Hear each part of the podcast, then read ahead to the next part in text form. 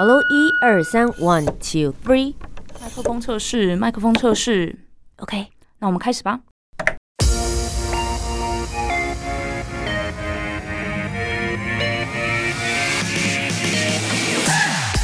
很会说，很会讲，不再是广播主持人的专利。Podcaster 没有限制，没有框架。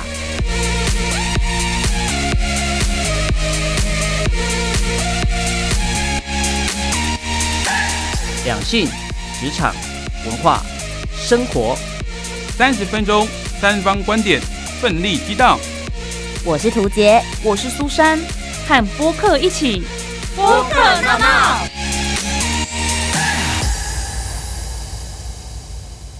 好声音不分平台，和播客一起大闹。欢迎收听播客闹闹我是涂杰。我是苏珊。涂姐，你喜欢旅行吗？当然，我是旅游达人哎。是啊，可是我想说，你的旅行会不会都在工作，没办法真心喜欢呢？哎，在我把旅行当成工作之前，其实我已经有很丰富的旅行经验，因为太喜欢旅行了，也希望工作可以跟旅行有相关，所以后来才决定要以旅行为业。那你觉得旅行的意义是什么呢？我觉得旅行很棒啊，旅行可以听很多的故事，吃很多的美食，最重要的是可以跳脱你原本的舒适圈。很多事情你在台湾觉得理所当然，但你到国外去之后，就会发现还有很多值得学习的地方。我们今天邀请到的 Podcaster 播客也是有丰富旅行经验的人哦。今天为大家邀请到的这位已经旅行过六十个国家，我们就一起来认识他。播客 VIP，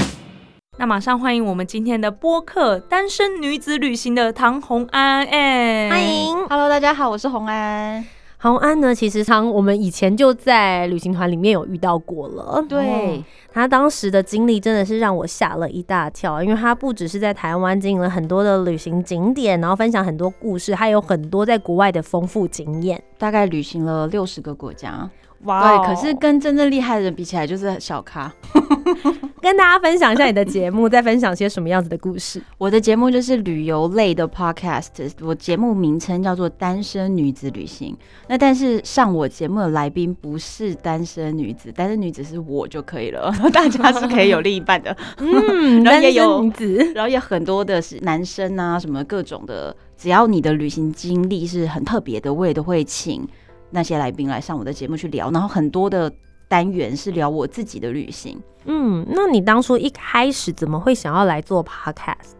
其实当时是因为疫情，就是疫情的时候，就整个工作都停摆了。那我就觉得。我不想要让疫情的这两年只有在白白的等待，我觉得浪费时间是非常可惜的一件事情。嗯所以就决定要用 podcast 把自己之前旅行的故事把它留存下来。嗯嗯，哎、其实帮大家分享一下，我们会说你是旅游达人嘛，但旅游达人真正的工作内容是在做些什么样子的内容？哦，我做了很多事情，就超级大斜杠。比较大的一个主业是我在摩洛哥跟当地人开了摩洛哥的旅行社，嗯所以就是 local 的旅行社，然后也有接很多亚洲的各个旅行社他们的 local 端，或者是直接接很多的客人来这边观光。然后我们在经营这个团以外，我自己还做了很多旅游的自媒体。嗯，然后，所以就是非常多旅游相关，包含比如说写书啦、演讲啦，各种旅游相关的。哇，真的很斜杠哎。那我有看单身女子旅行的这个 Pocket 节目，超多不同的内容，就是不是只是讲旅行，还有很多各种你想得到的内容，好像 N 都可以来聊。那你的节目最热门的主题或最多人在听的一集是什么样的内容？呃，应该说是一整个单元，就是旅行、异国恋和艳遇系列。真的很吸引这人呢。听了标题就好想点进去。因为我自己就交了两个国外的男友，嗯一个是古巴，一个是俄罗斯。都好特别哦。嗯，对，就战斗民族，共产国家。然后再来是还有一个摩洛哥人追求我，追了四年。我就把这些故事，还有包含旅行中很多艳遇，我觉得这是一个艳遇体质，就是我真的没有做任何想要勾引他们的事情，他们就会自动来各种献殷勤啊，帮我背背包啊，然后或者是送我一段路啊，开车搭我一段，反正各种。那我就把这些故事全部都分享出来。那我的听众们就很有趣，他们好像是在追剧一样的在追这个内容。嗯，体验各国男子不同文化的浪漫。对，可是其实你知道，大家最喜欢的是摩洛哥的那个追求者，哦然后我就说他不是我的菜，所以我没有跟他交往。然后他怎么样怎么样的努力追求的过程，然后还有我对他的各种嫌弃。可是我只要一嫌弃他，所有人就会在我们这个专属的一个社团里面一直说啊，哈山很可怜呐、不要骂他，哈山很真心，哈山很可爱，大家就一直这样。哎、大家是怎么样吃了哈山的什么迷汤，还是他有塞钱有给他的？对 有塞钱，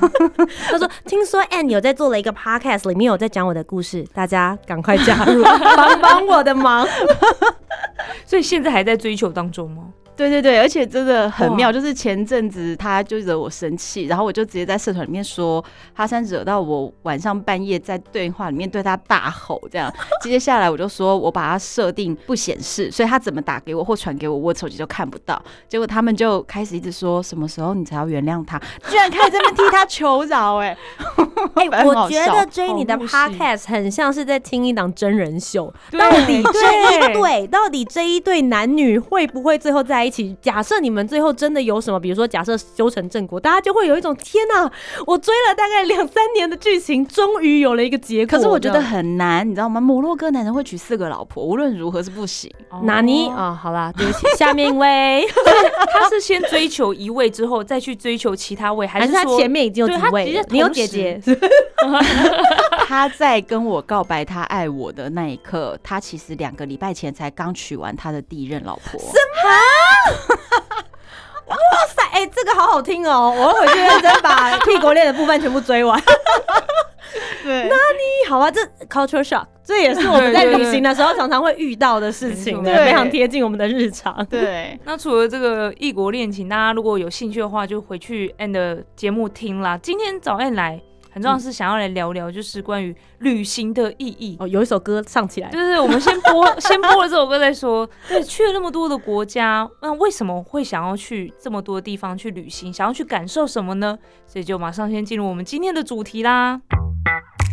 No No Topic，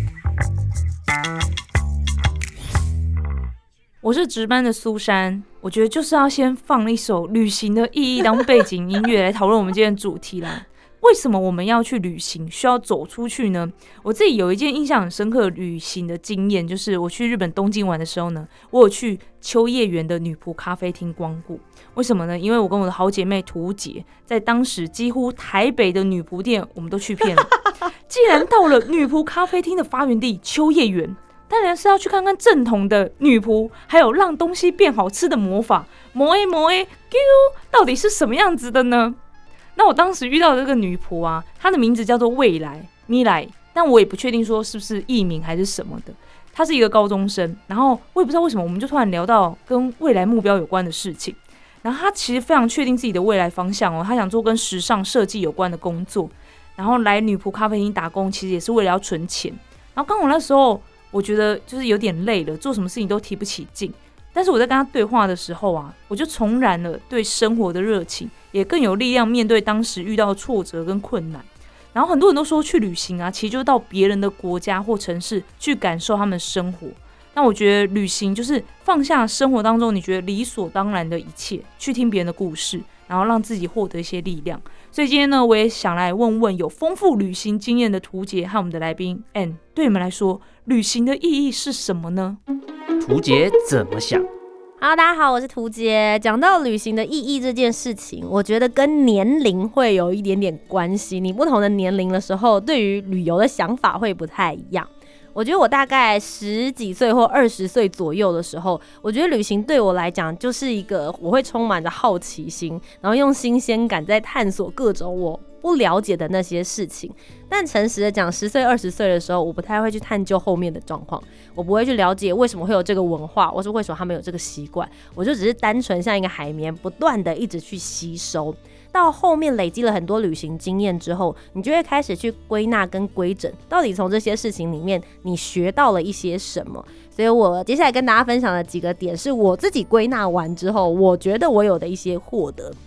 第一件事情，我就是一个很世俗的人。我觉得，如果你真的有本事，一年三百六十五天都一直在旅游的话，表示其实你应该是蛮有钱的。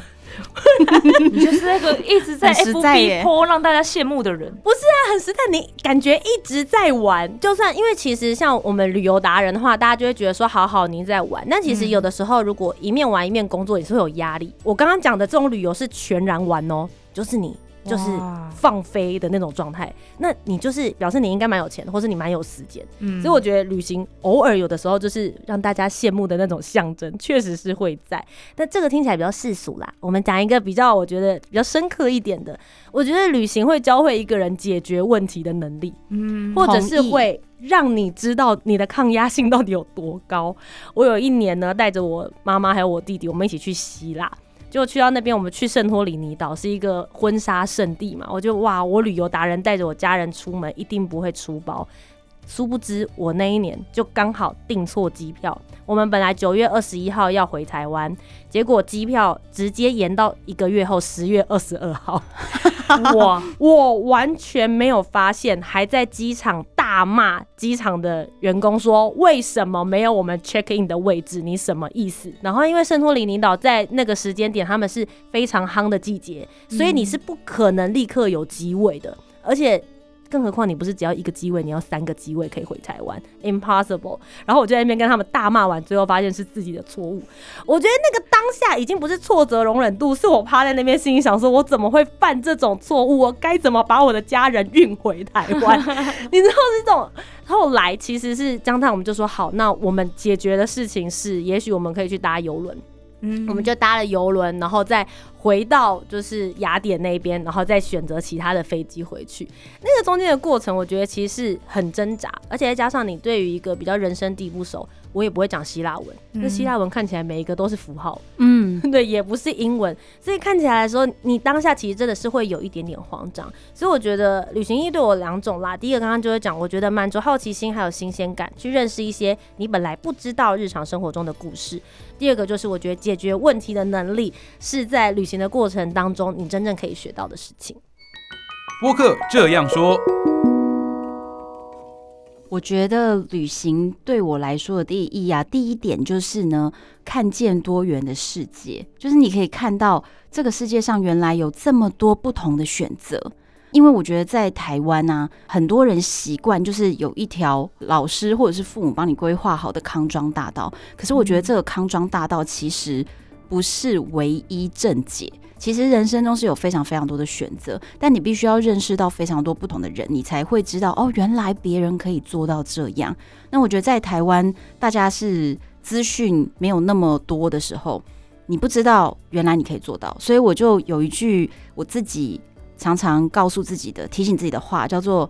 “没有做不到，只有想不到”。所以你做不到这件事情，是因为你脑中根本从来没有想过，你或许可以。那像我自己就经历过一个很重要的经历，是我在新加坡认识了一个大陆的女孩子，她是一个非常年轻的创业家，她年纪大概比我小七八岁，可是她在中国，她创业做定制旅游的公司。她做的规模还有一些细节，彻底让我叹为观止。嗯他直到现在，我跟他已经认识可能也七八年了，在这么长的一段时间，他真的是一个我连车尾灯都追不到的人。他大概公司拿了五次的投资，嗯其中一次我在跟他聊天的时候知道的金额是五千万人民币。所以，一个年轻女生她做出来的一个事业体嗯。是大到这样的境界，然后我突然就理解到说啊，原来我在台湾之前，我所觉得哇好厉害的一些朋友，他们的事业规模和我在国外所看到的他们事业规模是彻底完全不是同一个维度。嗯所以我就突然理解到，我们是不是都被台湾的一些成功的一些例子，嗯我们就限定了我们的想象力了。嗯所以其实我觉得出国是必须要认识很多朋友，我觉得这个很重要，因为我们就会看到很多这些不同的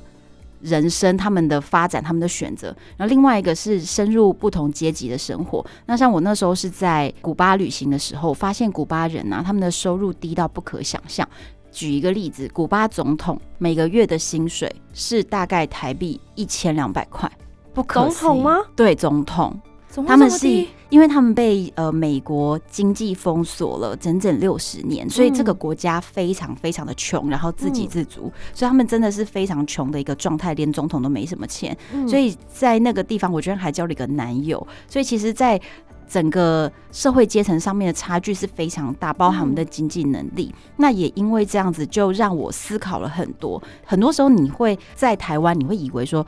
你今天如果没有达到某一个 level，是可能是你不够努力。嗯，但是其实这个世界上有很多人，他的出生就注定了，他再怎么努力都在一个限制当中。嗯，所以当你看到很多人他的命就是如此。他比你更努力，可是他得到的东西就比你少，所以当这个时候，你会开始比较悲天悯人，你会理解到这个世界上有太多太多的人是跟我们不一样的，那你就开始不会对这些人抱有一种严格的态度。那像很多人，当然我们大家出去旅行都不想要被骗，嗯，可是，在古巴你很容易被骗，他们可能会骗你那种台币二十块的东西。就只是找错钱，嗯，那一般旅行的时候，我们当然会很不高兴，说哦，我被找错钱了，我不开心。但是当你知道他们六十年的经济封锁经历的这些东西，或许他今天这个找错你的二十块钱，就台币二十块，在他们来说可能是他两天的收入，哎，嗯，所以突然你不会那么生气了，你可以理解到在金钱面前，人性本来就是脆弱的，所以这些都是在旅程中我会感受到的东西。你怎么想呢？Let's battle。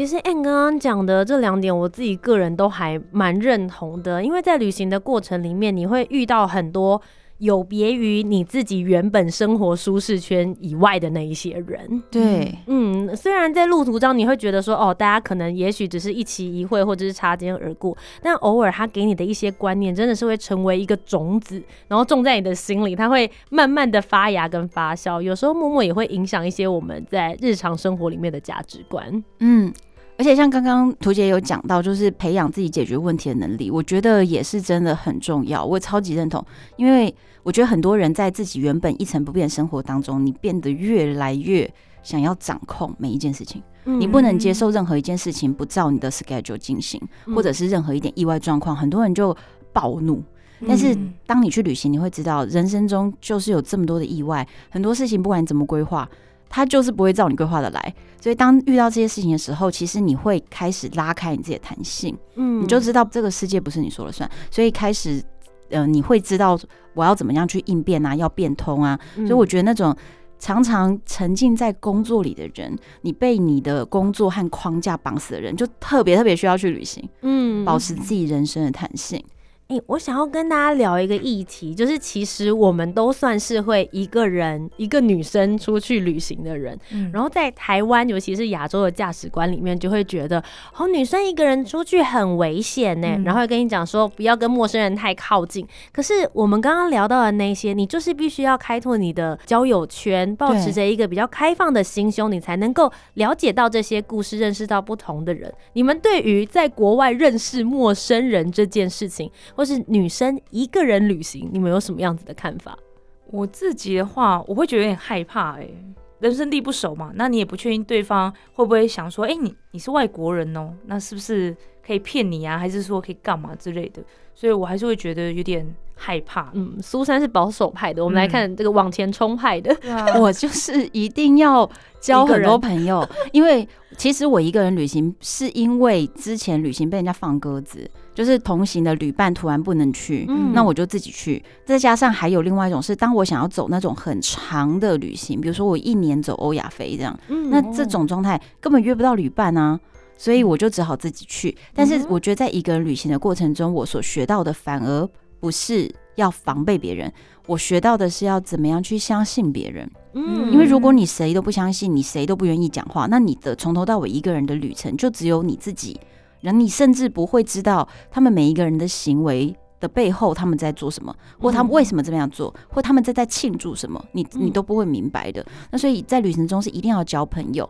那甚至我在旅行中也因为自己一个女生就得到超级超级多帮助。如果你身边有别人，这些帮助就不会出现，因为你一个女生看起来比较弱，所以大家就会觉得你好像很需要帮忙。对，那我也很愿意跟别人就是有眼神交流，只要四目相对，我可能就会微笑。嗯，那所以我就是会得到非常多的帮助。我遇过那种我刚刚说嘛，帮我背背包背到火车站，上了月台，帮我把背包放在卧铺上面，还帮我把卧铺铺好，然后他就走了。我连本来以为会跟你要什么二十块钱，没有没有，而且连手都没牵到。你不知道他的付出是为什么，可能就是觉得我是一个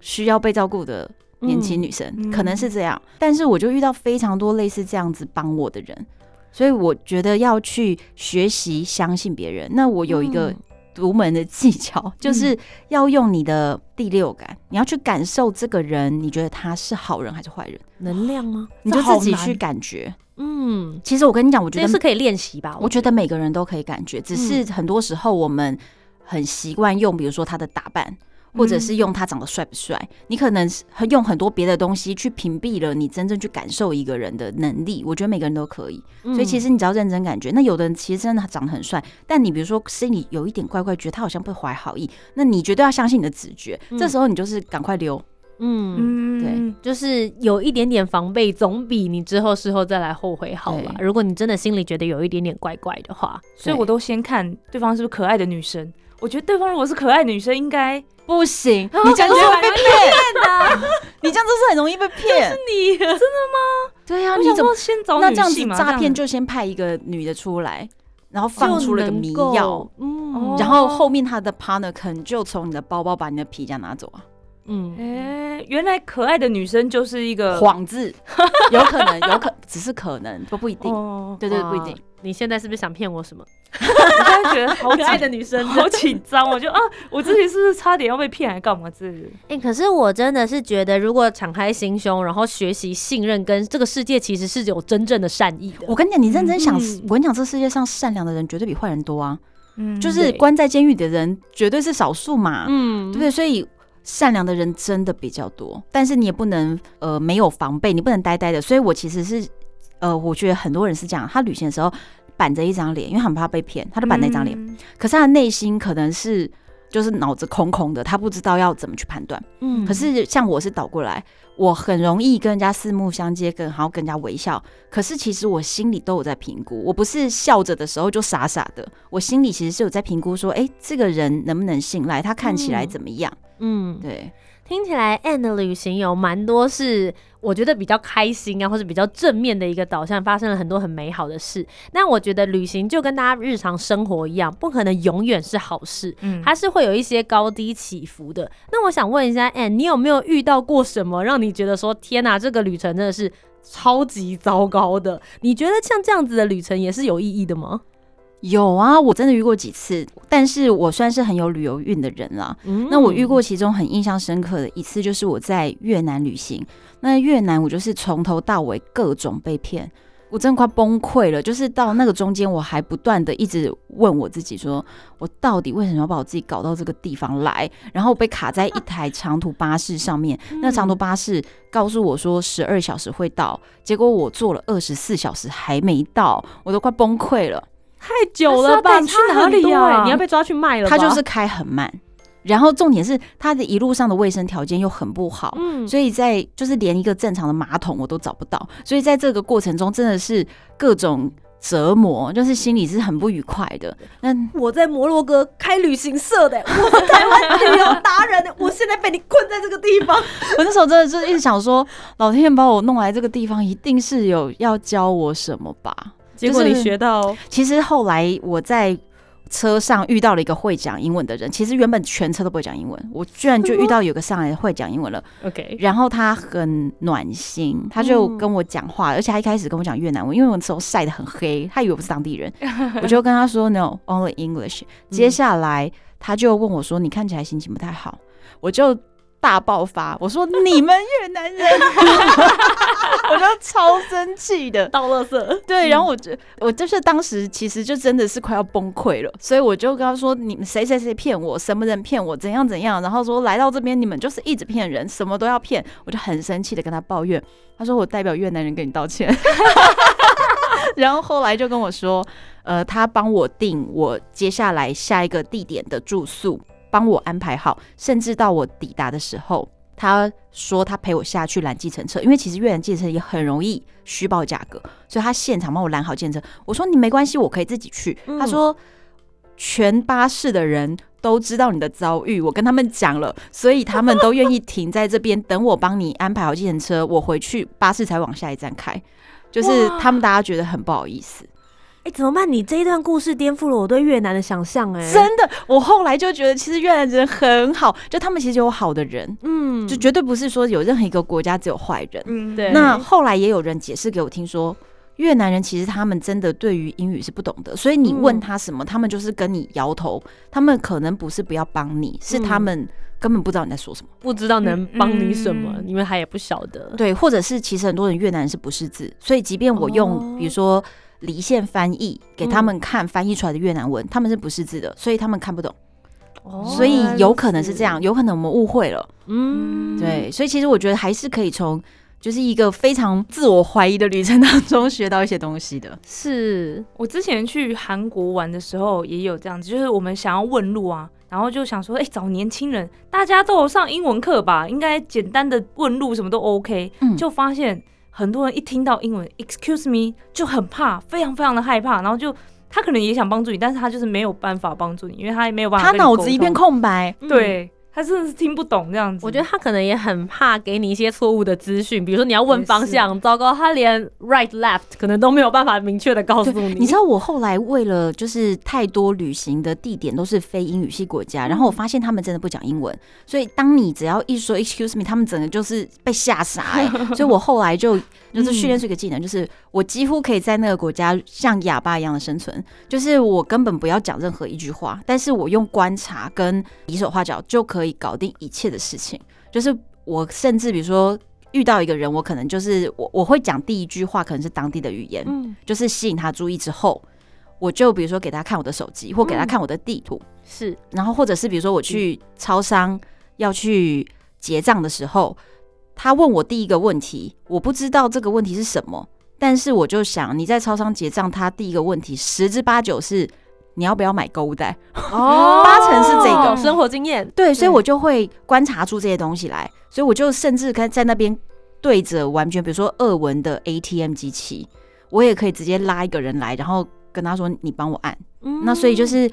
我后来可以在完全非英语系国家，不管是比如说阿拉伯文的啦，然后法文的、西班牙文的这些地方，我都有办法旅游，而且还可以谈恋爱。真的太厉。害了，这就是衍生出来的旅游技能啦，慢慢知道怎么样子跟当地大家所谓的接地气，我觉得嗯应该就是这么一回事。我觉得就是要像 Anne 这样去过很多国家，遇过很多很奇怪的事情，就是我们所谓的烂事，才能够在每一次旅途都能够赶快调整自己的心情去面对。那接下来如果说慢慢的，诶可以开放出国了，大家可以规划一个比较长的旅途，那 Anne 你觉得我们应该要准备什么样子的心情跟心态，才能够去面对在这些旅途当中遇到的各种各样的事情呢？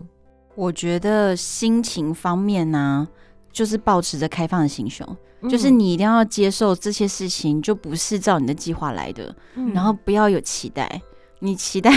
不要有期待，怎么可能？那我那我今天干嘛去旅行？不是，啊你就要接受他可能就是不照你想象的来呀、可是也因为你，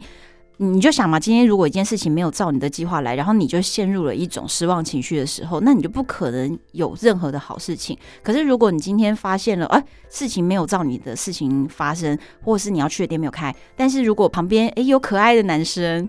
然后坐在隔壁的店，你就觉得哎、也不错，那或许你就会有接下来有趣的故事。所以你不要让你自己的失落感去打断你的旅程。嗯，今天非常谢谢 Anne 来到我们的节目当中。那 Anne 最后是不是跟大家宣传一下你的节目？单身女子旅行来听我的艳遇。对，大家可以用一种追连续剧的模式跟心态，嗯，来好好的继续追这一个故事。今天非常谢谢 Anne，谢谢，谢谢。那如果大家还想要听到我们访问哪位播客 Podcaster，欢迎留言告诉我们哦。也请继续支持我们的播客闹闹，我是涂杰，我是苏珊，下周节目再见，拜拜。